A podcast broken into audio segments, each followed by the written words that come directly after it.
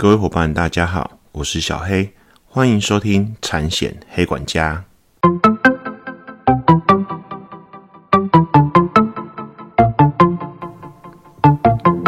产险黑管家可以透过所有通路上架收听，不管你是 iOS 系统或是 Android 系统的手机，请搜寻产险黑管家。令小黑 FB 也成立粉丝专业喽，Podcast 新上架的集数会在上面公告，有空也会在上面写一写有关于产险知识的文章，大家可以在 FB 上搜寻产险黑管家，订阅追踪哦。哈，已经超过一个月没更新新集数了。大家有没有很想我啊？应该是没有啦，因为目前粉丝专业人数也不多。年底大多企业比较大型产险要续保要 renew，身为主管都要亲自去拜访客户。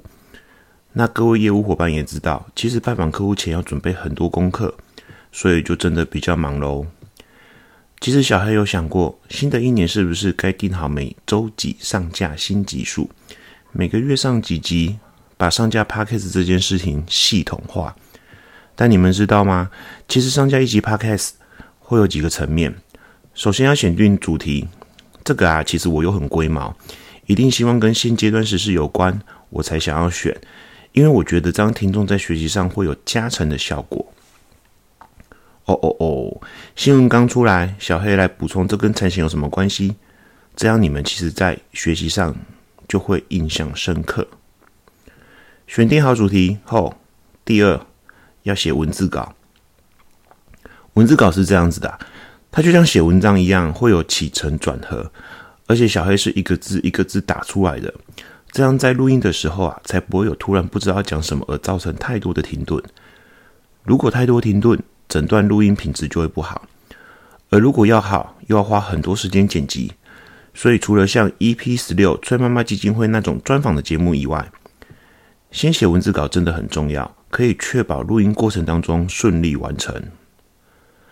而且小 A 都喜欢时间控制在十分钟左右，因为人的黄金学习时段啊，大概就是大概十五分钟以内。如果我设定各位伙伴在通勤的时间可以听，那这个长度就会是刚刚好，我就可以抓大概的数字来控制每一集的时间。第三啊，就是音讯剪辑。当初小黑第一集 EP 一录音是在一间路易莎拿着 iPhone 录的，想象不到吧？那 EP 二呢是拿着录音笔很喷气的录，所以前几集真的很抱歉，音质真的非常差。其实我本来想重录重新上架的，但是又觉得前几集真的有一些纪念性的价值吧。毕竟自己一开始新的小成就、小突破，就算不重新上架了。而录之后还要开始剪辑音讯，这当初对我来说真是有点困扰。从小到大根本不会什么剪辑音讯的软体啊，从网网络上找问一些朋友啊，到最后才选到比较适合自己的软体。而每一集录完都要自己听一遍，看哪一段需要剪接，然后开始编辑音讯，并且在编辑上做记录。譬如说，大小声要调多少啊？是否需要降噪啊？去降杂音等等，以确保放出来的品质是好的。那第四个步骤啊，就是要设定上架粉丝专业的图档，利用 PPT 的界面来做规划，让各位伙伴知道这几个重点是要讲什么，它跟你们平常在服务客户有什么样的关系。以上只是简单的四个步骤，不过啊。真的是非常花时间的，扣除小黑平日上班的时间啊，我需要三个下班后的时间才能完成。以上的流程可以给各位想当播客的伙伴做参考喽。所以真的是很费时、费力、费脑呢。目前这个频道我也还没大力推广，都是靠小黑很少很少的伙伴帮我做宣传，更别说有任何的盈利收入。如果不是为了想协助各位伙伴增加产险知识的信念去支持我，其实真的是吃力不讨好。另加上，其实我很不喜欢为了上架而上架，却没什么内容。嗯，不喜欢各位伙伴啊，点进来的时候，你会觉得浪费时间。这一集好像没有学到什么，所以目前才没踩定时上架。不过新的一年啊，我会再想想。其实有很多东西还没跟你们分享，就连这一年多以来很夯的防疫保单啊、疫苗险啊，都还没跟你们去做一些观念上的沟通，所以很难说啦。应该会朝定期上架喽。毕竟啊，节目啊是需要不断进步的。人的一生重点啊，不是过得多么光荣，而是你可以在死后留下什么，不是吗？好啦，回来今天的话题：天干物燥，小心火烛。浅谈三重例行路一段火警，被烧的、烧人的产险内容大乱斗。在去年，也就是上个月十二月三号的傍晚，新北市三重区例行路一段发生重大火警。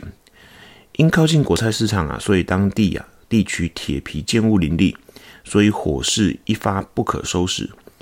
盘点一下人员伤亡以及损失状况，那但这个事故就我所知是没有人员伤亡的，真是不幸中的大幸。但是造成五间店铺、三个停车场、五十二辆汽机车受损。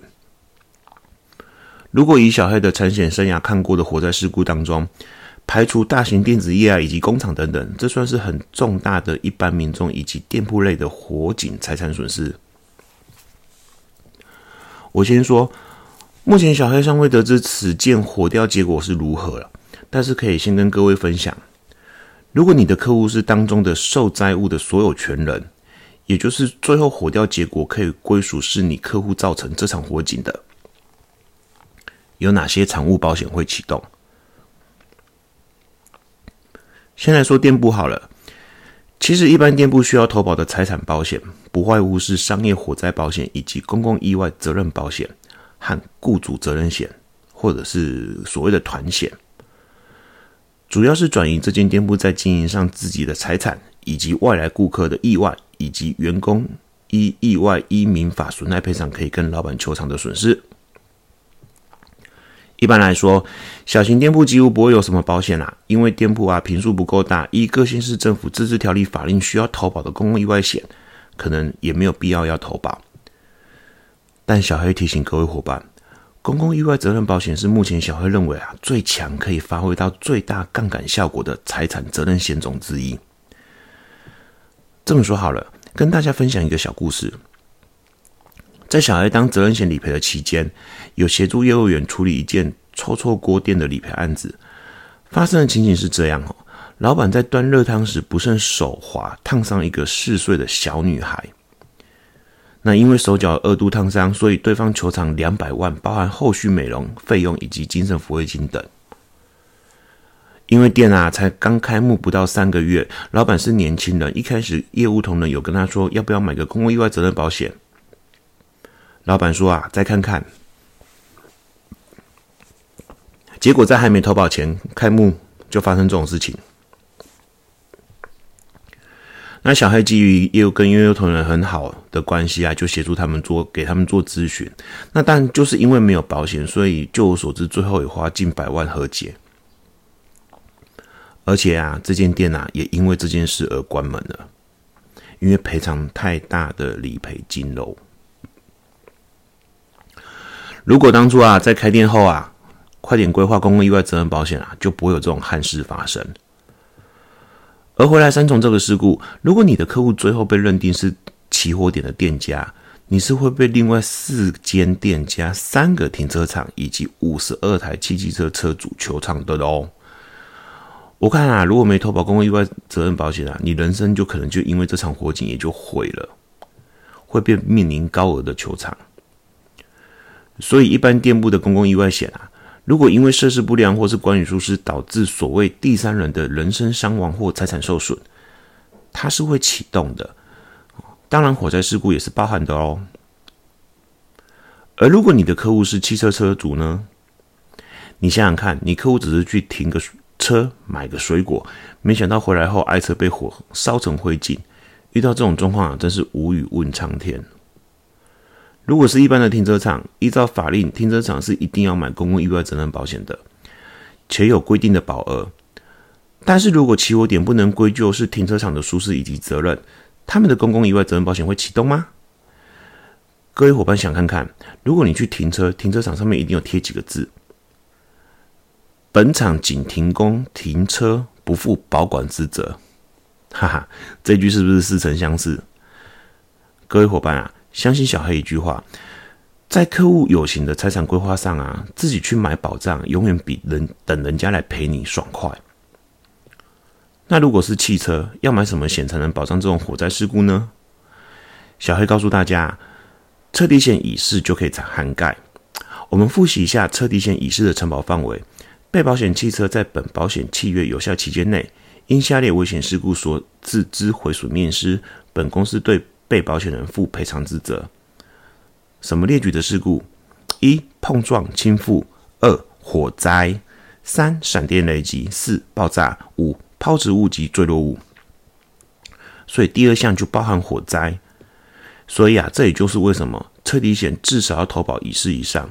尤其啊，以小黑的实务经验，五年内的车我都建议一定要乙式。你想想看，如果客户这个事故保了乙式，保险公司帮你赔付了理赔金，不用等火掉确定这是谁造成这场火灾的，不用等对方的公共意外责任险保险赔你，还是用折旧后的金额来赔。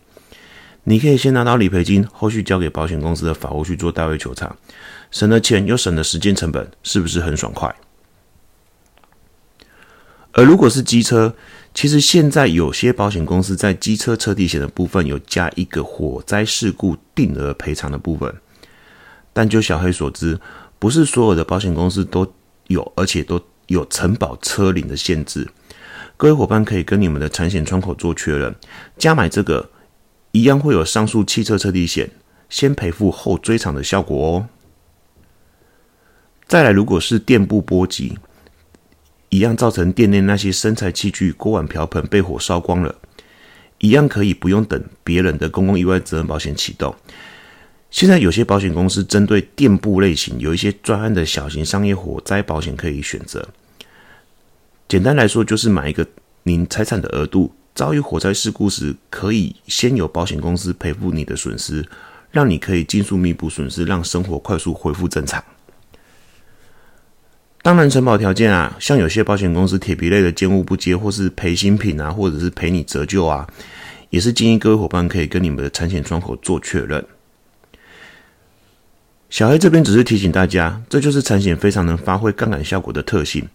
各位伙伴可以利用这些事故来跟客户互动，重点都不是这件产险的佣金你可以赚多少钱，是你可以在客户前面利用小黑给的实务经验跟客户解释展现专业，才能在客户真正遇到时能感谢你当初的贴心提醒，以及成就你无限赛局的业务人生。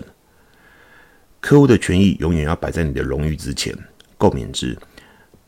保险找业务，专业有温度。今天的节目到这，希望各位伙伴有学到东西。如果喜欢小孩的频道，另希望各位伙伴不吝啬给我五颗星以及评论，会是我持续往下创作的动力。欢迎透过 Apple、Google Podcasts 等频道订阅。而有任何问题询问或是指教，以及讲课活动邀约，或是想听听产险其他内容，欢迎 email 到 f a n a m o 三一六小老鼠雅虎 .com 打 t w。我们下集见，拜拜。